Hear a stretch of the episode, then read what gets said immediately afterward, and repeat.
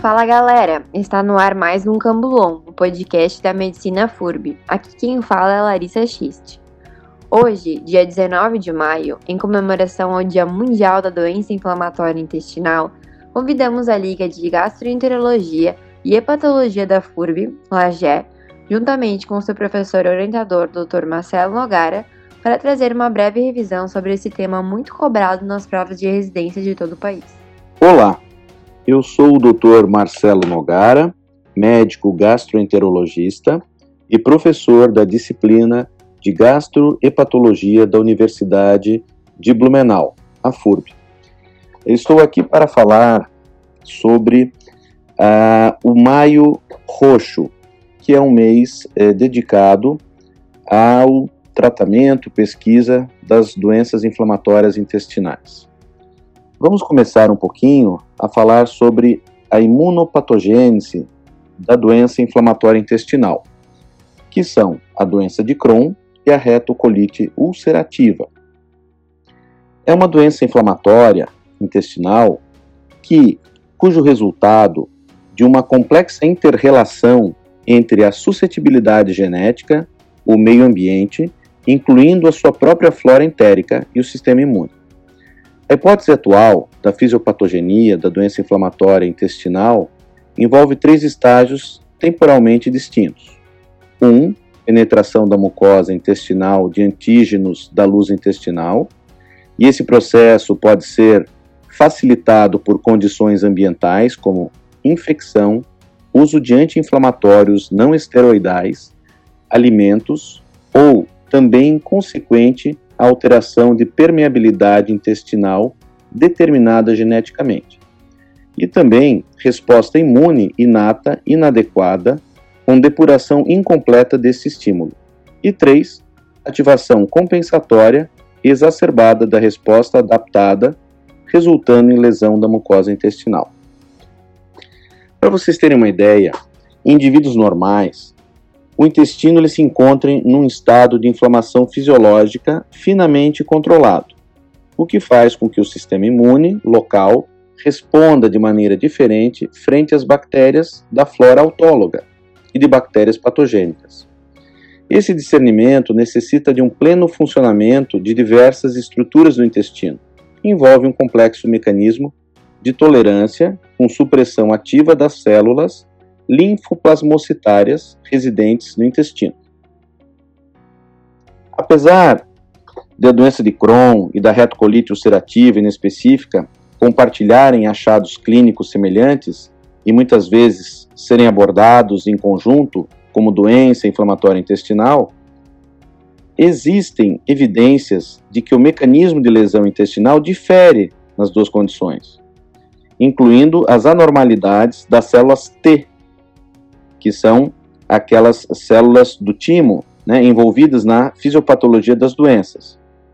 Essa conclusão é corroborada por várias observações, dentre elas, células T isoladas na mucosa intestinal de pacientes portadores de doença de Crohn proliferam mais e expressam mais marcadores de ativação, receptor interleucina 2, por exemplo, e apresentam uma maior capacidade citotóxica quando comparadas às células de pacientes com retocolite ulcerativa. Então, basicamente, quando ocorre algum estímulo é, na mucosa desses pacientes, existe algum fator desencadeante, isso ativa uma célula muito importante, que é a célula dendrítica, que é um tipo de um leucócito, de forma que existem vários dendros nela, e essa célula dendrítica atua como um grande maestro numa orquestra, é, organizando e direcionando a defesa do organismo.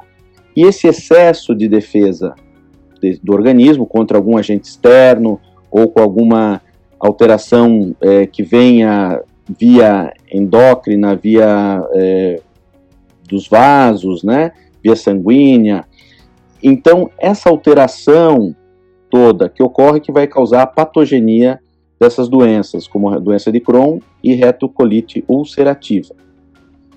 Para a gente ter uma ideia, é bastante complexo se a gente for falar sobre isso, sobre as interleucinas, sobre as células T killer. Todas essas são muito importantes na patogenia. Mas é importante que vocês saibam que, apesar de semelhantes, as duas doenças são diferentes nas suas fisiopatogenias. Ok?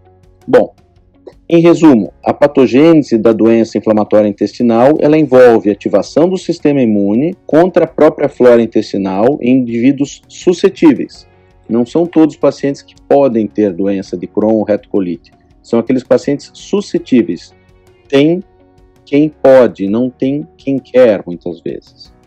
E aqueles expostos a fatores ambientais capazes de desengatilhar o processo inflamatório, e, apesar das semelhanças, diferem de maneira significativa entre a doença de Crohn e a retocolite ulcerativa, implicando na necessidade de tratamentos específicos para cada patologia.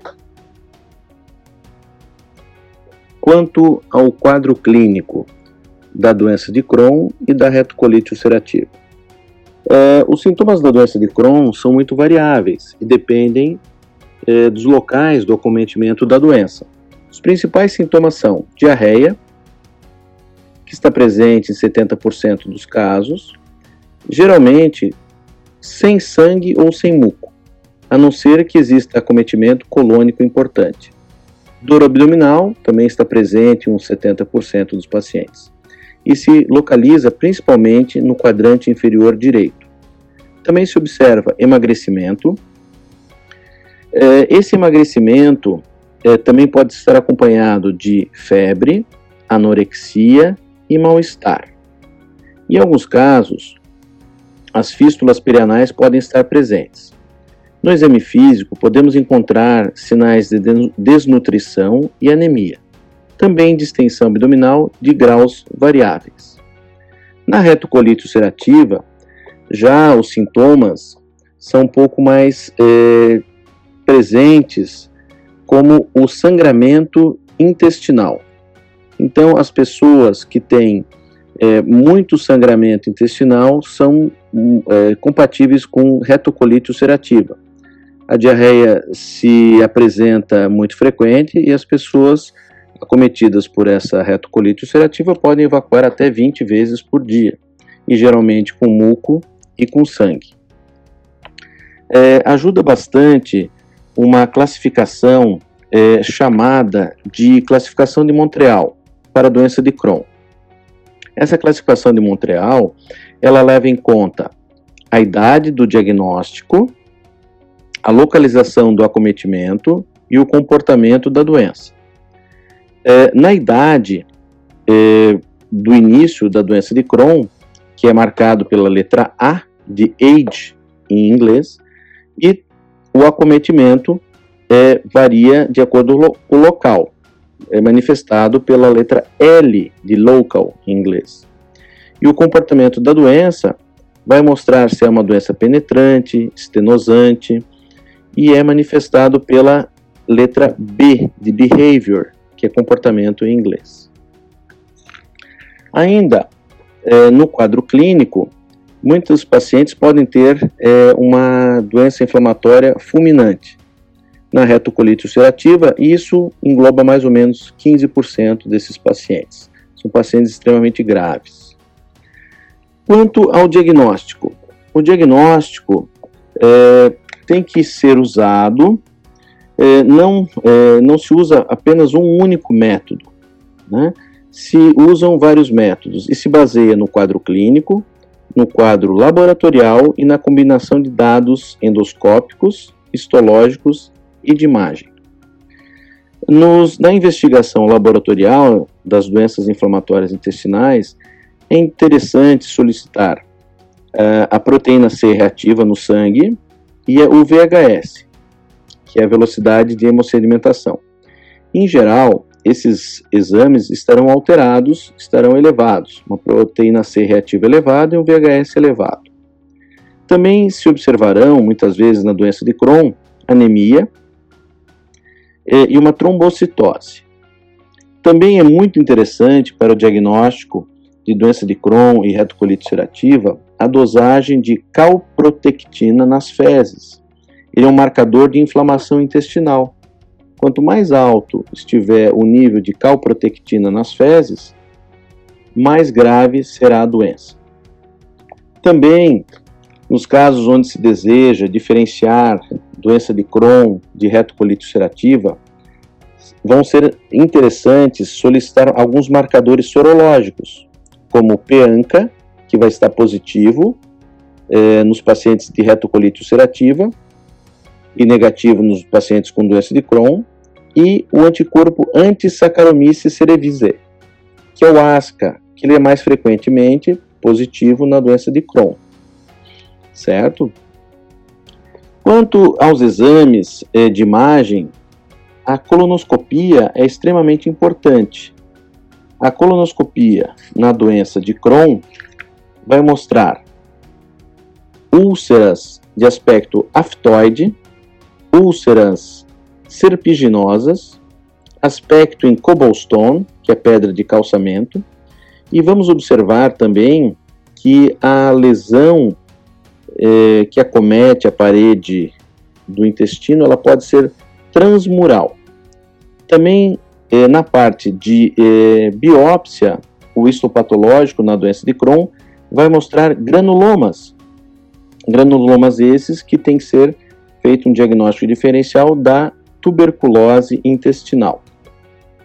Em alguns casos de doença de Crohn também se observarão estenoses e pseudopólipos inflamatórios nesses intestinos. Na retocolite ulcerativa, a colonoscopia vai nos mostrar uma mucosa extremamente é, hiperemiada e, em geral, a retocolite ulcerativa é, ela comete o reto, iniciando então as lesões desde o reto até é, a possibilidade, em geral, reto, sigmoide, mas essas lesões são contínuas. A lesão é contínua, desde onde se iniciou até terminar. Diferentemente da doença de Crohn, que tem um acometimento salteado, ou seja, pode pegar, por exemplo, o sigmoide, poupar o descendente e depois acometer o cólon transverso, por exemplo. É uma possibilidade.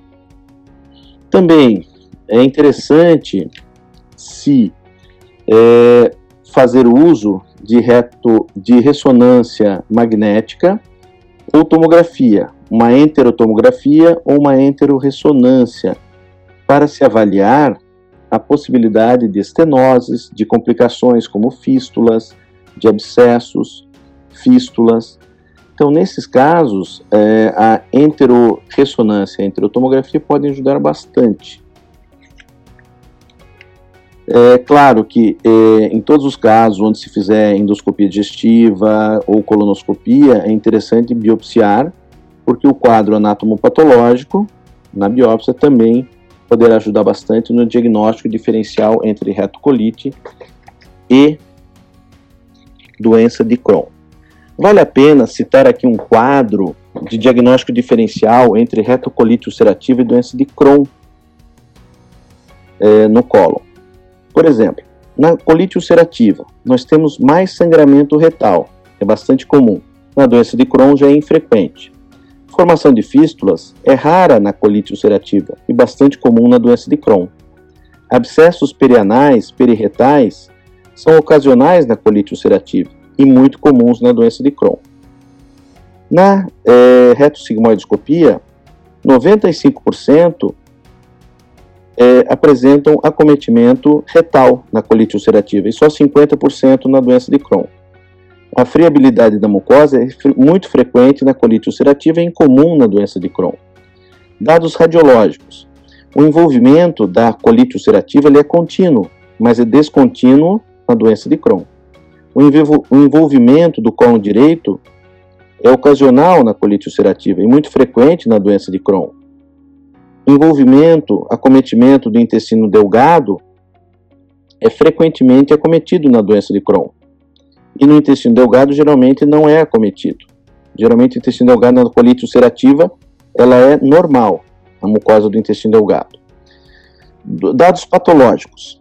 Na colite ulcerativa, a profundidade de acometimento acomete mucosa e submucosa. Já na doença de Crohn, a profundidade é transmural, ou seja, pega desde a mucosa, podendo chegar até a serose. Os granulomas são raros na retocolite ulcerativa, mas muito comuns na doença de Crohn. As fissuras, fístulas, são raras na retocolite e muito comuns na doença de Crohn.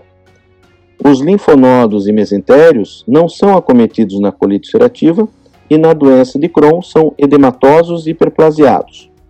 E a ocorrência de neoplasia na colite ulcerativa é, é ocasional, mas na doença de Crohn é muito raro.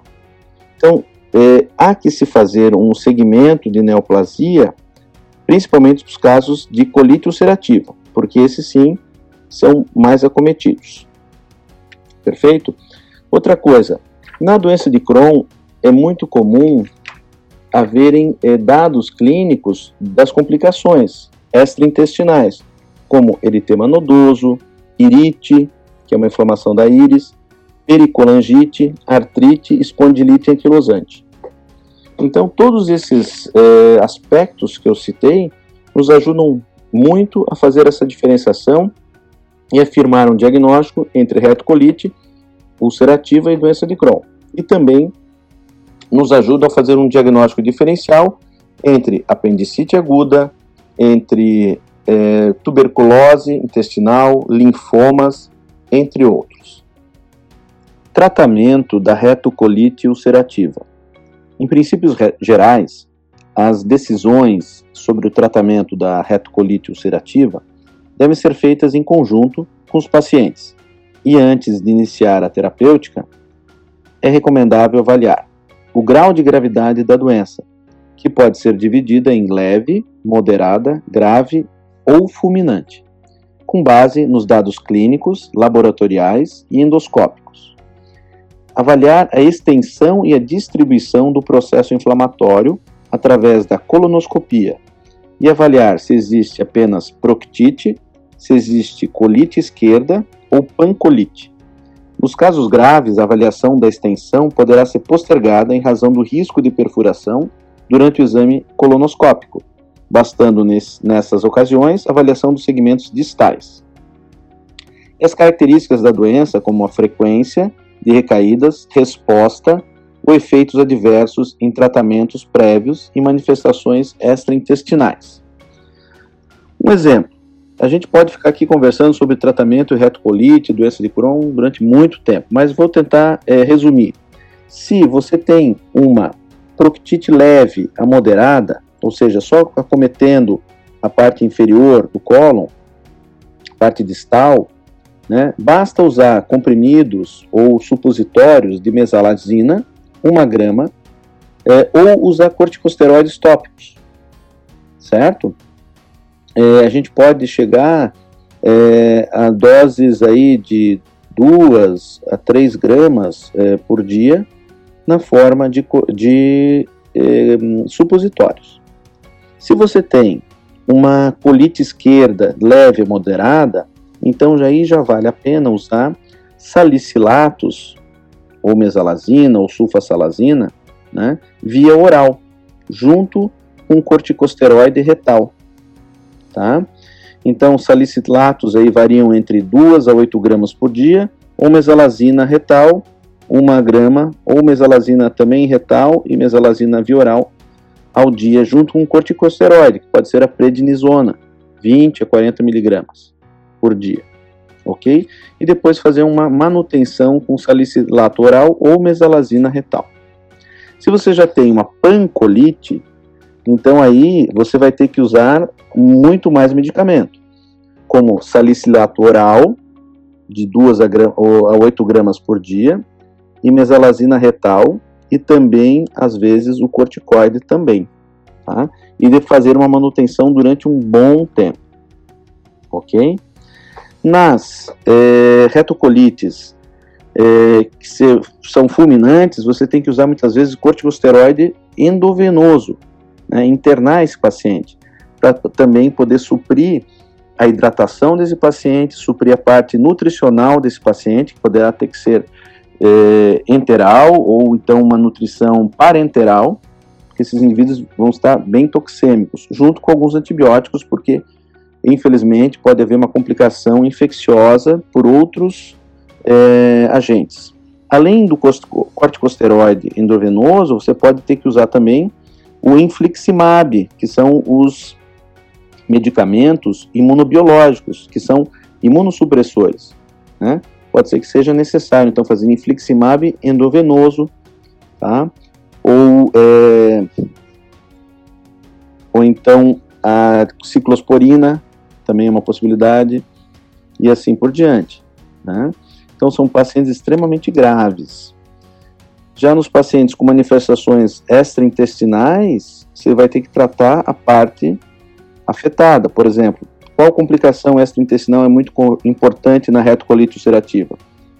A colangite esclerosante primária, que deve ser tratada também com ácido urso desoxicólico, ou, entre outros. Tá bom? Então, essa seria, resumidamente, o tratamento da retocolite ulcerativa. Que ainda, por final, se houver alguma complicação maior, é, pode ser usado o tratamento cirúrgico com a ressecção total do cólon. Em alguns casos raros é necessário esse tipo ainda de atividade. Tá? Concluindo, esse é o tratamento da retocolite ulcerativa. Tratamento da doença de Crohn. Em virtude de um quadro altamente variável, o tratamento da doença de Crohn deve ser individualizado.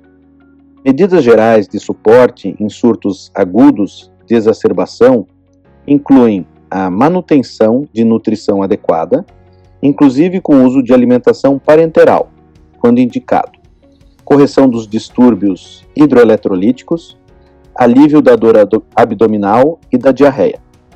Pode-se usar também a sulfasalazina em doses de 2 a 6 gramas, tão logo se reinicie a ingesta oral, mantendo-se posteriormente com 2 a 3 gramas diários, na tentativa de suprimir a recorrência da doença, embora não se tenha ainda demonstrado tanta eficácia quanto na retocolite ulcerativa.